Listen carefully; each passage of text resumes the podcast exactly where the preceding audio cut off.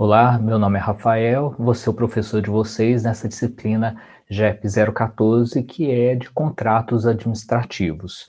É, a proposta da aula de hoje é que eu apresente a vocês a nossa metodologia de estudo, ou seja, qual que é o programa da disciplina, os objetivos, qual que é o passo a passo esperado de vocês, e na sequência eu trago aí os principais conceitos desta unidade 1. Então, passando já para o nosso método de estudo, é importante compreender que essa disciplina ela vem numa sequência de disciplinas.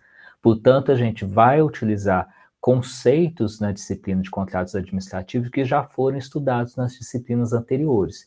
Então, é muito importante vocês recuperarem e relembrar os conceitos lá de introdução ao direito, de direito administrativo e, especialmente, a disciplina anterior, que é de licitações Portanto, vocês vão ver bem, a gente vai trabalhar muito com a Lei 8666, que é a Lei de Licitações e Contratos. Portanto, há uma continuidade entre o processo de licitação e o processo que vai resultar nos contratos administrativos.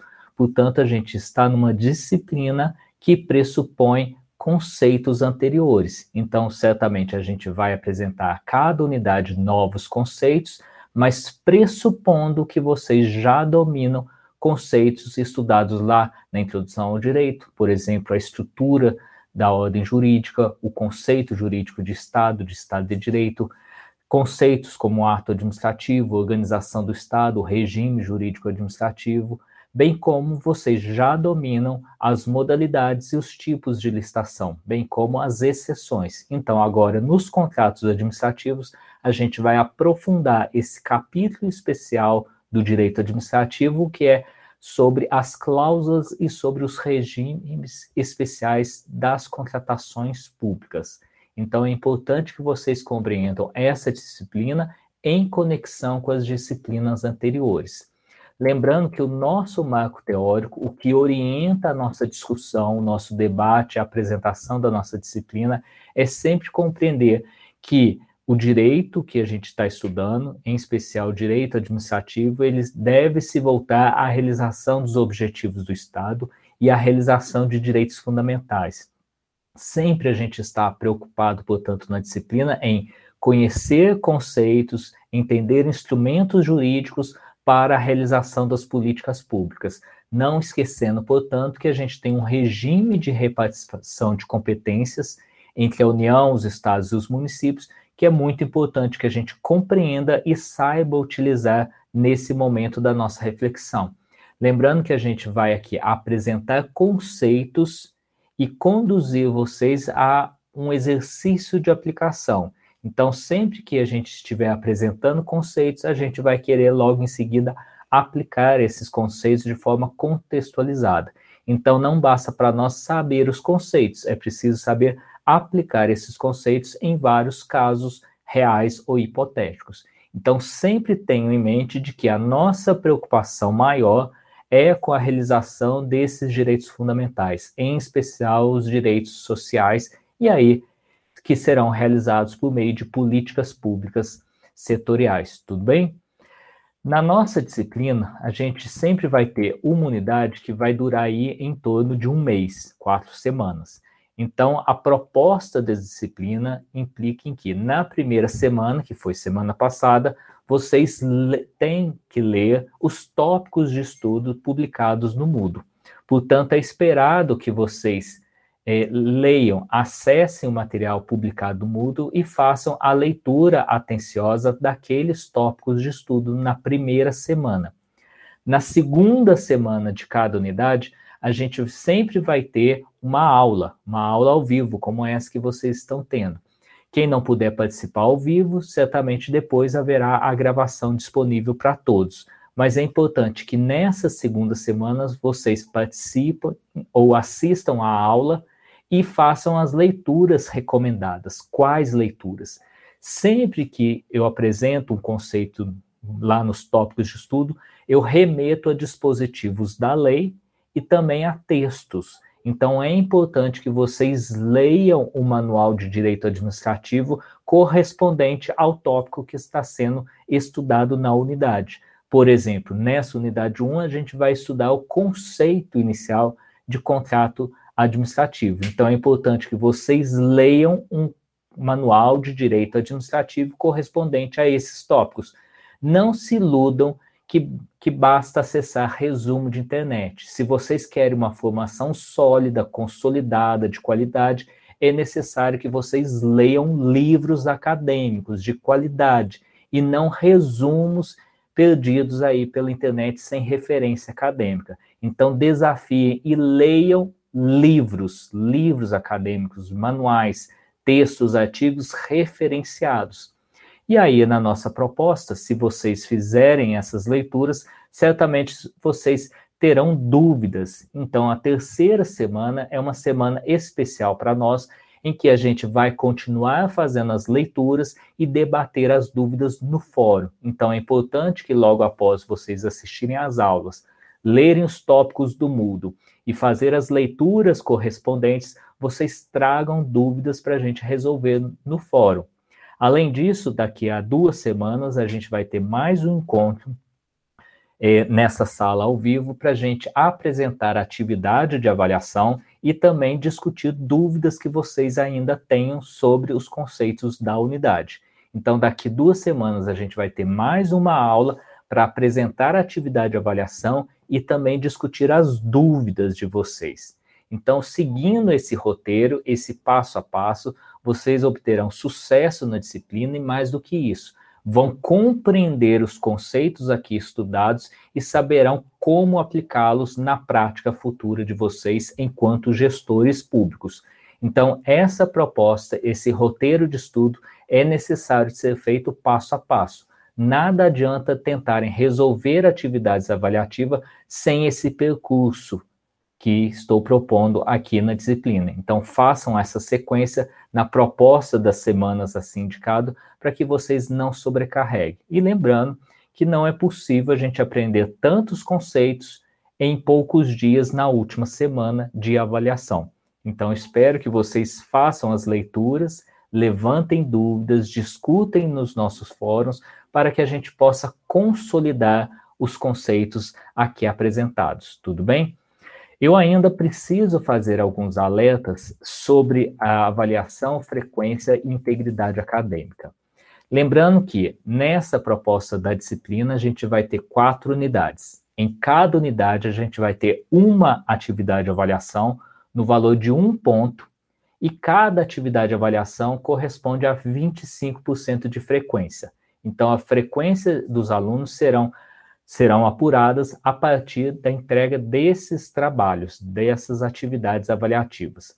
E ao final da disciplina, a gente vai ter uma prova no valor de seis pontos. Então, para obter a aprovação na disciplina, é necessário 75% de frequência, o que corresponde a três atividades avaliativas ao longo do semestre. E lembrando que vocês precisam da nota mínima 6 para aprovação. E aí, um tema que eu preciso voltar é, mais uma vez a debater, e eu estou já cansado de fazer esse alerta, porque nesse mês eu estou com quatro disciplinas e tenho que repetir o mesmo discurso quatro vezes, porque é necessário e é fundamental para que a gente tenha um ambiente acadêmico saudável e íntegro. Na academia, nós não podemos, não devemos e devemos rechaçar qualquer tipo de fraude intelectual. Então, nas disciplinas, não é cabível que o aluno vá na internet ou no livro, copie algumas ideias, alguns trechos e apresentem como se fosse de sua autoria e tentem com isso obter vantagem na disciplina, com a, obtendo frequência ou pontuação. Não é possível, o ambiente acadêmico não permite que, que qualquer pessoa pegue um texto de outra pessoa e apresente como seu e ainda queira receber frequência e pontuação. Isso é errado, isso é ilícito, isso está contrário a todo o ideal de uma universidade, seja ela pública ou privada. Em especial na universidade pública, a gente não pode admitir esse tipo de comportamento fraudulento e é mais grave ainda em se tratando de um curso de administração pública que pretende formar futuros gestores públicos. A integridade acadêmica nada mais é do que uma faceta da probidade administrativa. Então, se a gente está formando gestores públicos, nós queremos gestores públicos probos, íntegros, que não se valem de artifícios para fraudar o Estado.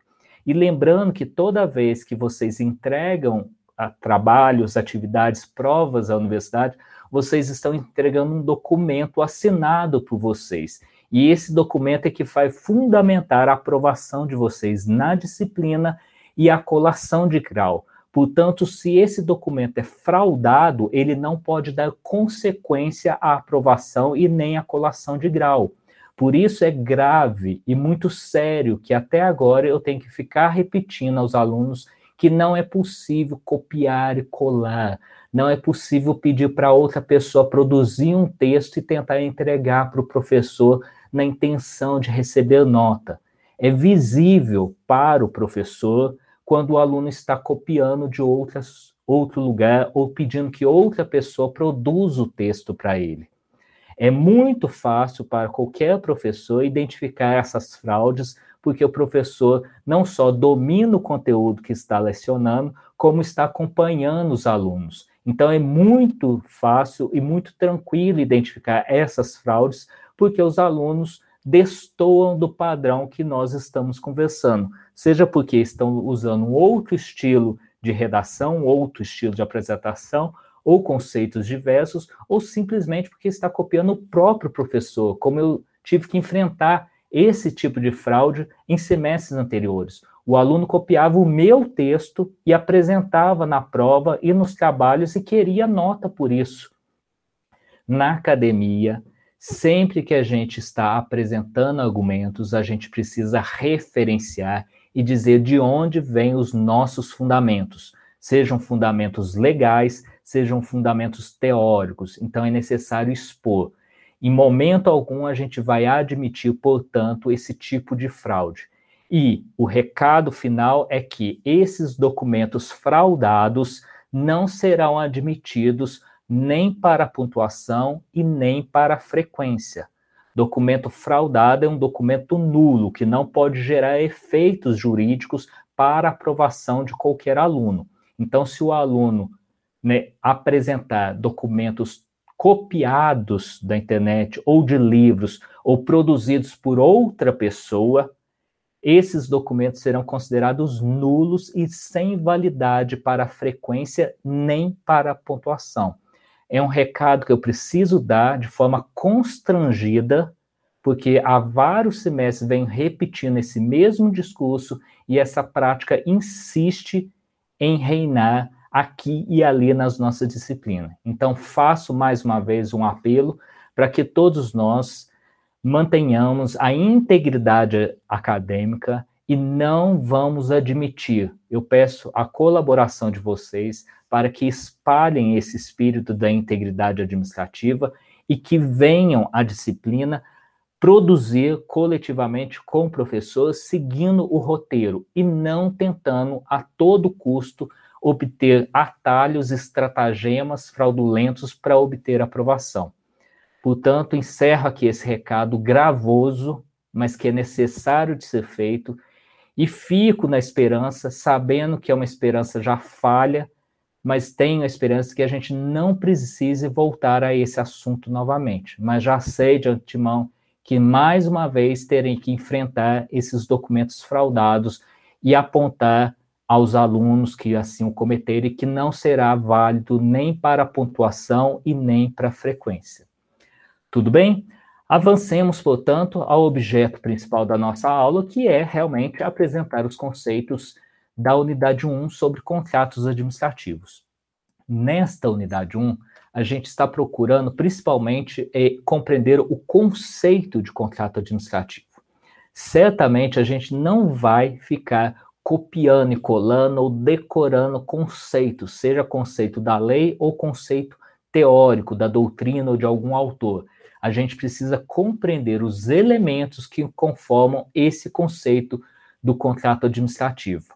Para isso, a gente sempre deve lembrar que o Estado ele, ele desenvolve principalmente a sua função administrativa utilizando de certos poderes de unilateralidade, imperatividade e autoexecutoriedade. Então, quando o Estado pretende fazer uma ação, ele faz diretamente, não precisa pedir favor. Ele faz de forma imperativa para toda a coletividade e não precisa da concordância das pessoas. E ele faz isso diretamente, não precisa do favor da pessoa ou de outra entidade para que ele execute os seus atos administrativos. Esses são elementos, portanto, da função administrativa. Porém, em vários momentos, o, o Estado vai precisar se relacionar de uma forma diversa com alguns sujeitos. E aí o Estado vai precisar fazer certos negócios jurídicos. Então, o Estado atua primordialmente por meio de atos administrativos que são imperativos, autoexecutáveis, mas por vezes o Estado precisa se relacionar por meio de negócios jurídicos. Então a gente precisa compreender que às vezes o Estado precisa se relacionar não de uma forma imperativa, mas de uma forma relacional em um negócio jurídico que a gente vai discutir a partir da ideia do contrato administrativo. Mas antes da gente saber o conceito de contrato administrativo, a gente precisa conhecer o conceito de contrato em geral, que vem lá do Código Civil e que pressupõe uma autonomia da vontade dos sujeitos. Então, a ideia básica de contrato é que, os, que há sujeitos, no mínimo dois sujeitos, que, que têm autonomia da vontade e podem se relacionar a partir de um objeto lícito.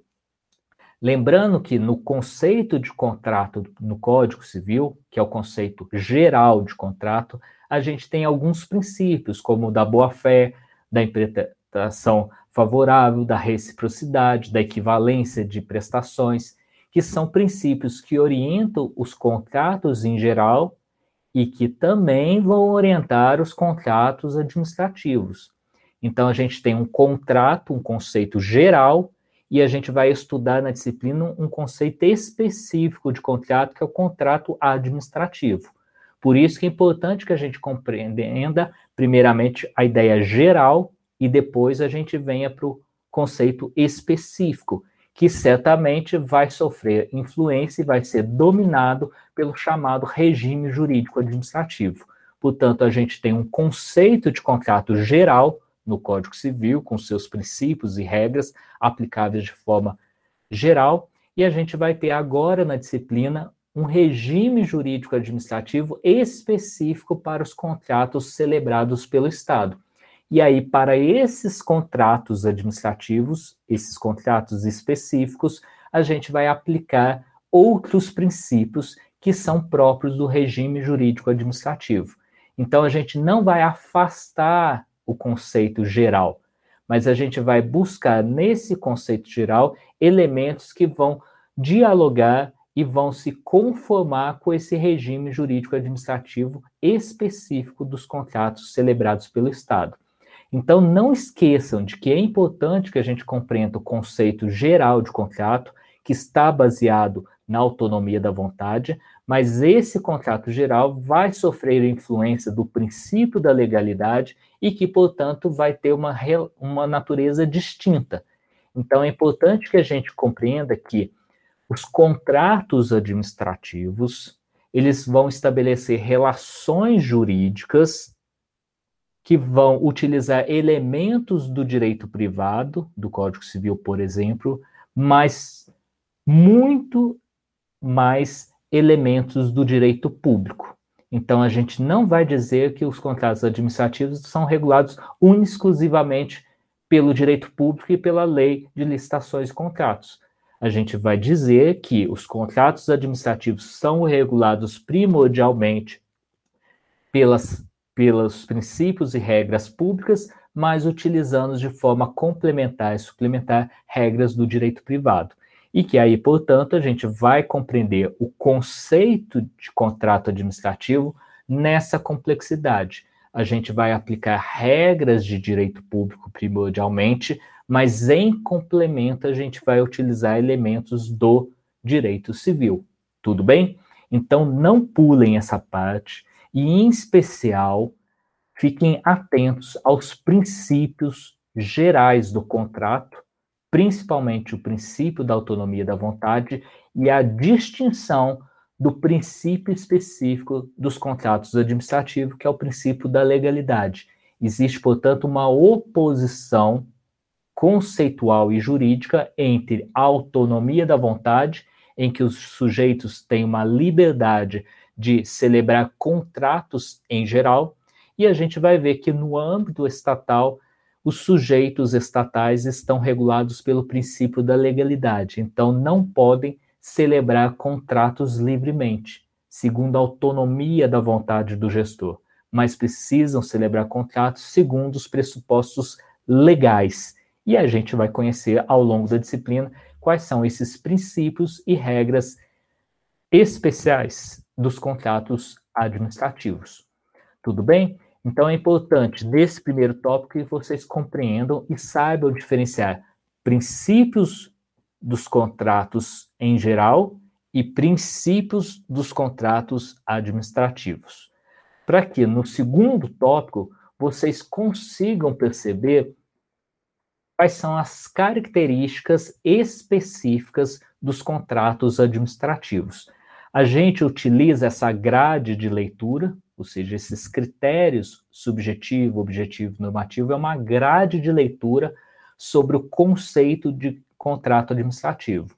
Então, a gente vai utilizar alguns elementos para compreender os contratos administrativos. Então, pelo critério subjetivo, a gente vai conseguir identificar o contrato administrativo sempre que houver um ente estatal, um órgão da administração pública, uma entidade pública estatal, uma autarquia, uma fundação.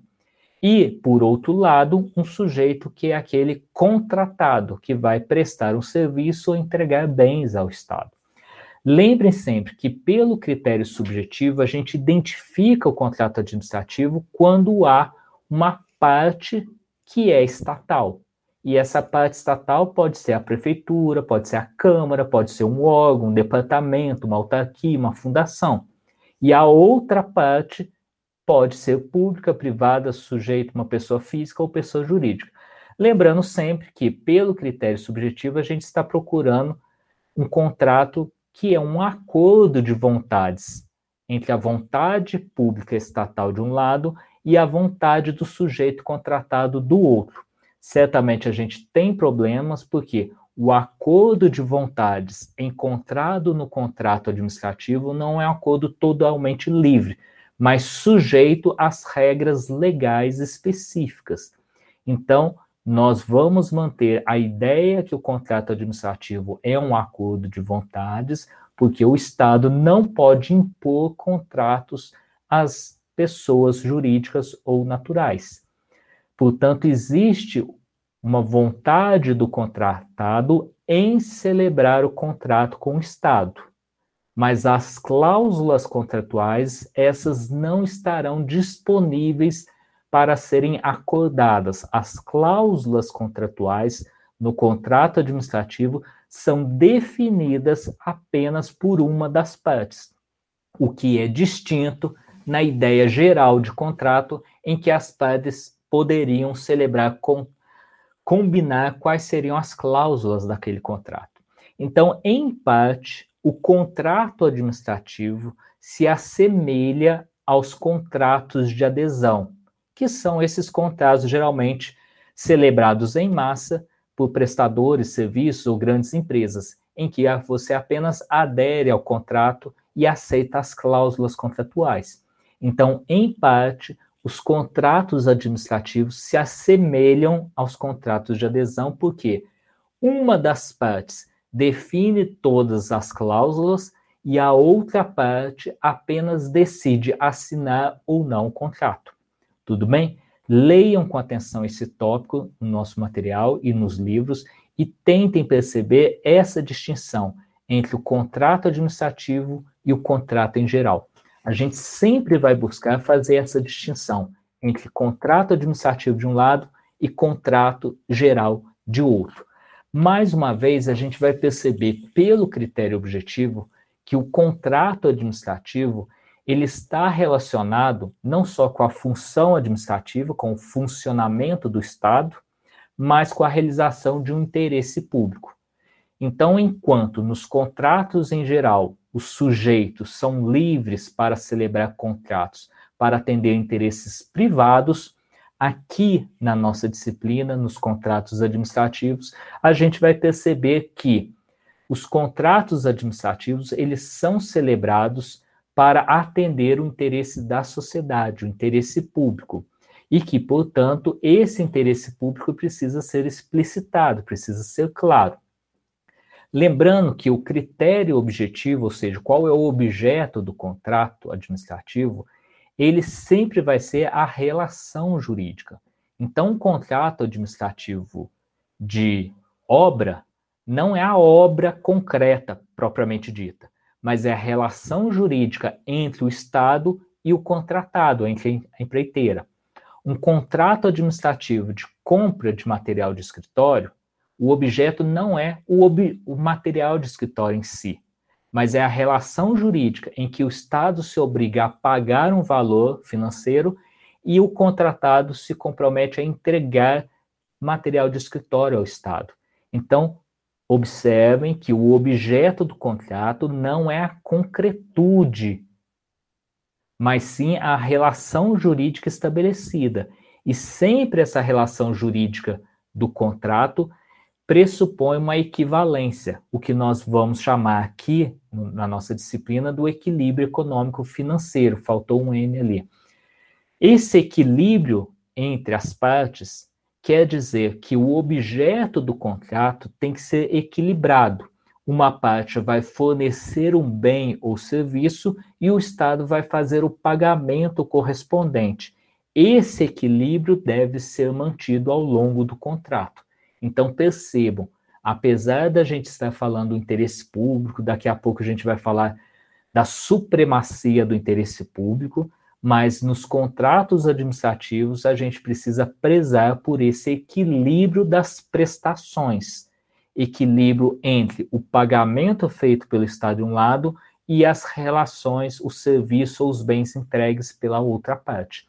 Esse é, mais uma vez, um ponto muito importante que a gente não pode se descuidar, porque esse equilíbrio econômico-financeiro é que vai dar legalidade ao contrato.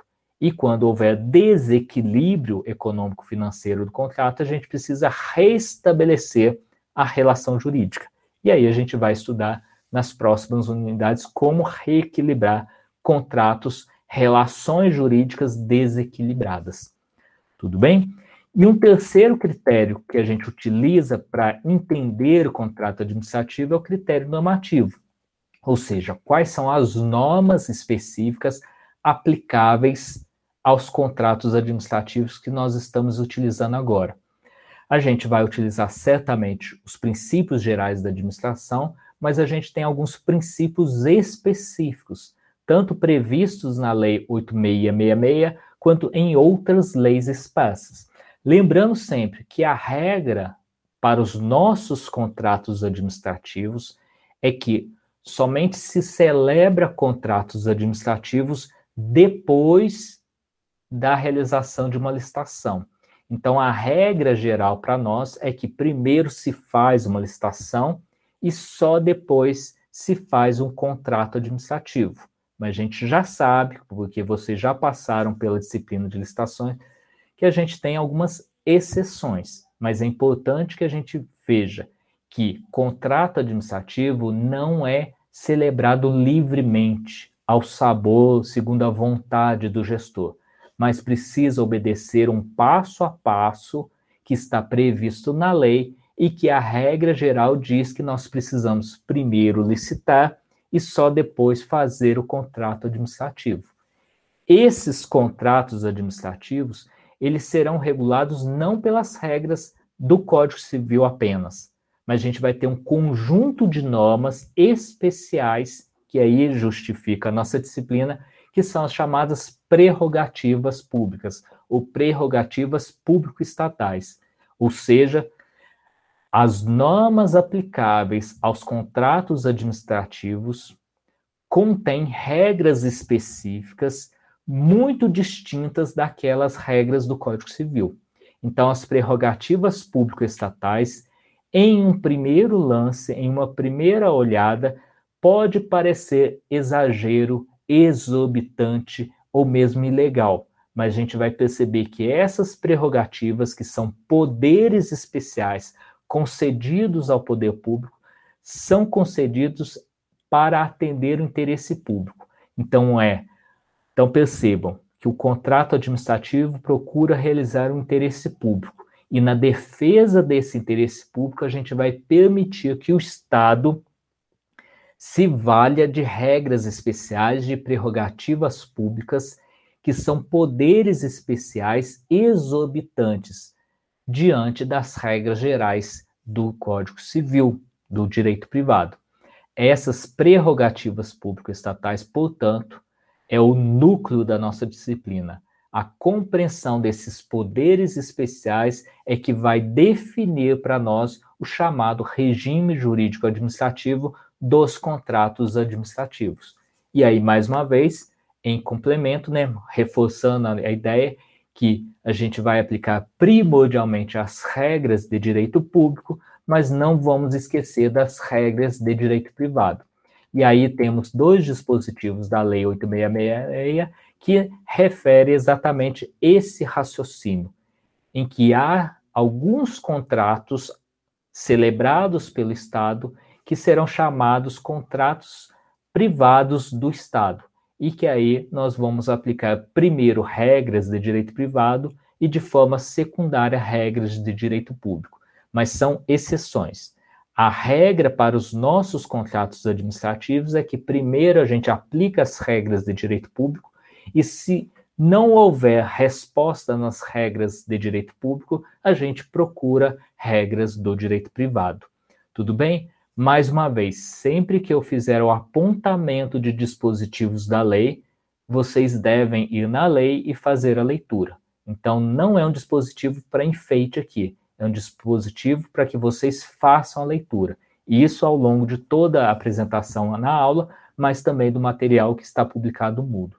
Sempre que vocês encontrarem dispositivos, leiam os dispositivos. Tudo bem? E aí, lembrando que para o nosso estudo dessa disciplina, a gente vai focar principalmente na Lei 8666, que já é uma lei conhecida. Percebam que na lei de, na disciplina de licitações, vocês se concentraram na primeira parte dessa lei. Agora a gente vai se concentrar na segunda parte dessa lei. Mas lembrando que a gente sempre tem que lembrar que dos fundamentos constitucionais, em especial dos princípios gerais da administração pública e também da regra de licitação como pressuposto dos contratos administrativos, e lembrar que a gente tem algumas regras do Código Civil que devem ser consideradas quando a gente vai analisar contratos administrativos. Tudo bem? Percebam que no primeiro tópico a gente quis fazer uma distinção entre contrato geral de direito privado e o contrato administrativo específico de direito público. No tópico 2, a gente levantou várias características do contrato administrativo. Então, a gente está afunilando a nossa atenção, a nossa compreensão sobre o contrato administrativo. Percebam que a todo momento vocês devem considerar essa oposição entre o contrato administrativo de um lado e o contrato de direito privado do outro, e perceber essas diferenças sempre que a gente estiver tratando nessa unidade 1. E aí chegamos no tópico 3, que por vezes é um tópico, por vezes, muito extenso, devo reconhecer. Mais uma vez, não é um tópico para que vocês decorem, mas que vocês leiam com atenção e recomendo que vocês não façam a leitura apressada ou correndo desse tópico, mas leiam, por exemplo, apenas o tópico do contrato de obra. Descanse, né? Faça uma outra atividade, deixem para o outro dia, sigam para o próximo tópico. Não tentem compreender e ler tudo de uma vez só. Leiam aos poucos. Esses contratos que eu coloquei aqui são os principais tipos de contratos, espécies de contrato administrativo.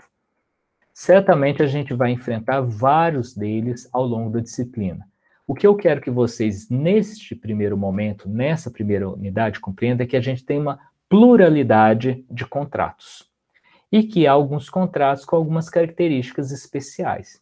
Não é para ficar decorando, tranquilizo os senhores, mas a gente precisa conhecer alguns problemas, alguns, algumas questões que estão colocadas em cada um desses tipos.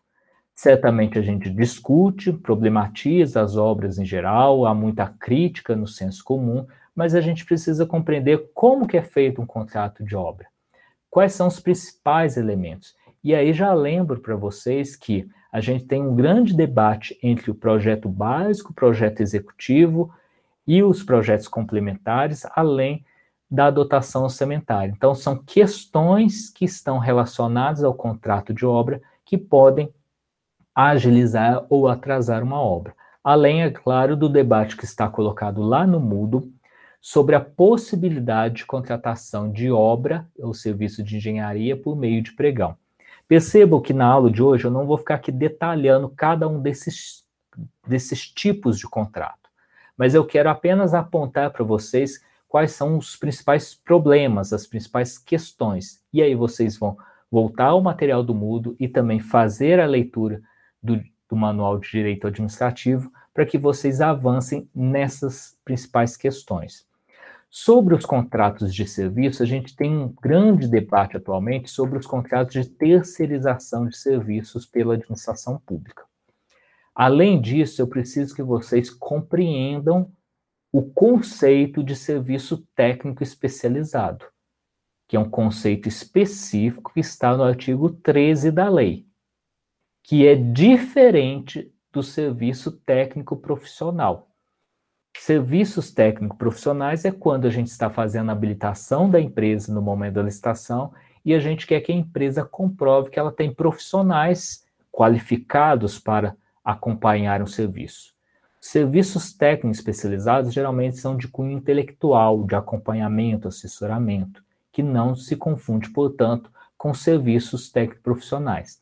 Mas o grande debate aqui que eu queria que vocês atentassem é sobre as possibilidades de terceirização. E que possivelmente é um grande debate para a gente discutir nos fóruns e nas nossas aulas. Tudo bem? E os contratos de compra parecem simples é, diante do, dos problemas que a gente enfrenta nas obras e nos serviços contratados. Mas lembremos que o contrato de compra, quando o Estado precisa comprar um bem, ele precisa fazer todo um planejamento para aquela compra. E depois de celebrado o contrato, ele precisa fazer um acompanhamento da entrega para certificar que o objeto contratado foi entregue de acordo. Lembremos que esses três primeiros tipos de contratos são os mais frequentes e os mais comuns que vocês vão enfrentar no dia a dia. Mas a gente não pode esquecer que a gente tem ainda os contratos de alienação, quando o Estado pretende se desfazer de bens móveis e imóveis. A gente tem ainda os contratos de concessão, e aí a gente tem até leis específicas para esses tipos de contrato, concessão de serviço público ou concessão patrocinada administrativa, que são chamadas PPPs, parcerias público-privadas, e a gente tem, como eu já antecipei, alguns contratos especiais em que a gente aplica, primeiramente, regras privadas e, de forma secundária, regras públicas, que é o contrato de seguro, de financiamento e locação. E para não dizer que a gente termina por aqui os tipos de contrato, na última unidade a gente vai dedicar um esforço para compreender outros tipos de contrato outras formas de contratação de parceria entre o Estado e outros órgãos ou entes federados, ou entre o Estado e entidades privadas, que são os convênios, contratos de parceria, repasse, colaboração. Então, ao final, na última unidade, a gente vai discutir essas outras formas de contratação. Como eu disse, o objetivo dessa aula aqui não é ficar detalhando cada tipo de contrato mas reforço a importância que vocês leiam o material e leiam o Manual de Direito Administrativo para que vocês percebam as principais questões.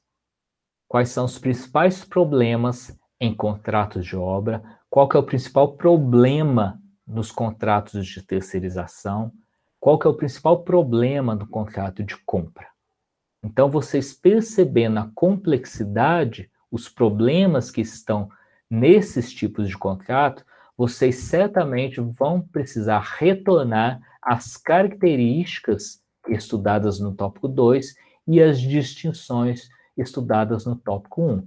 Percebam, portanto, que a gente vai avançar para as espécies de contrato, em especial obra, serviço e compra, já estou antecipando várias coisas aqui, e depois eu vou pedir que vocês utilizem conceitos estudados nesse tópico 2 e no tópico 1.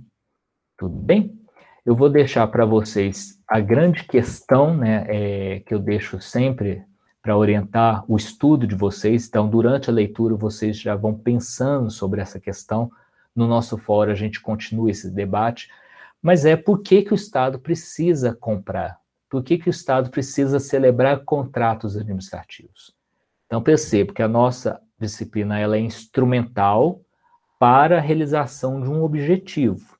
E eu preciso que vocês sempre compreendam isso, que os conceitos estudados nessa unidade, na disciplina, devem se voltar à realização de um objetivo. E aí eu preciso saber por que, que essas compras, por que, que esses contratos administrativos são diferentes daqueles contratos que a gente celebra no nosso dia a dia enquanto pessoas físicas. E mais, quais são os interesses do Estado nesse tipo de contrato administrativo? Quais são os interesses da sociedade em um contrato administrativo de obra ou prestação de serviço? E quais são os interesses do mercado nesse tipo de contrato administrativo de obra, compra ou serviço? Esse debate é o que vai orientar a leitura de vocês. Então, é o que eu estou pedindo. Não é para que vocês estudem, leiam, debatam, procurando reproduzir conceitos mas eu quero que vocês conheçam os conceitos para serem capazes de responder a esse tipo de questionamento. Para responder esses questionamentos, vocês precisam necessariamente utilizar os conceitos. Então, para responder por que o Estado precisa comprar ou contratar um serviço, eu não vou responder com o meu senso comum. Eu vou responder com os conceitos e fundamentos da unidade 1. Quando eu for responder por que, que a compra estatal é diferente de uma compra que eu faço no meu dia a dia, eu preciso responder com os conceitos da unidade 1 e não com o meu senso comum. Quando eu vou procurar o interesse do mercado, da sociedade, do Estado, mais uma vez, eu preciso responder utilizando conceitos da disciplina.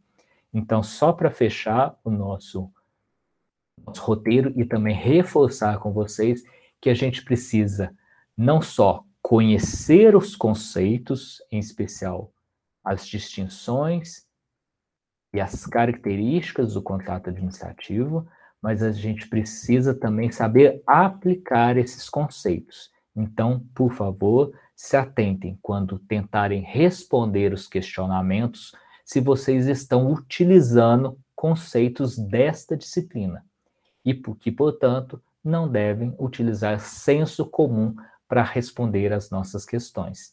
Então, eu encerro aqui a primeira parte da exposição. Convido vocês já para que daqui duas semanas retornarem para a gente fazer o debate sobre as dúvidas e sobre a atividade avaliativa. Então, eu vou parar aqui a gravação e continuo com vocês.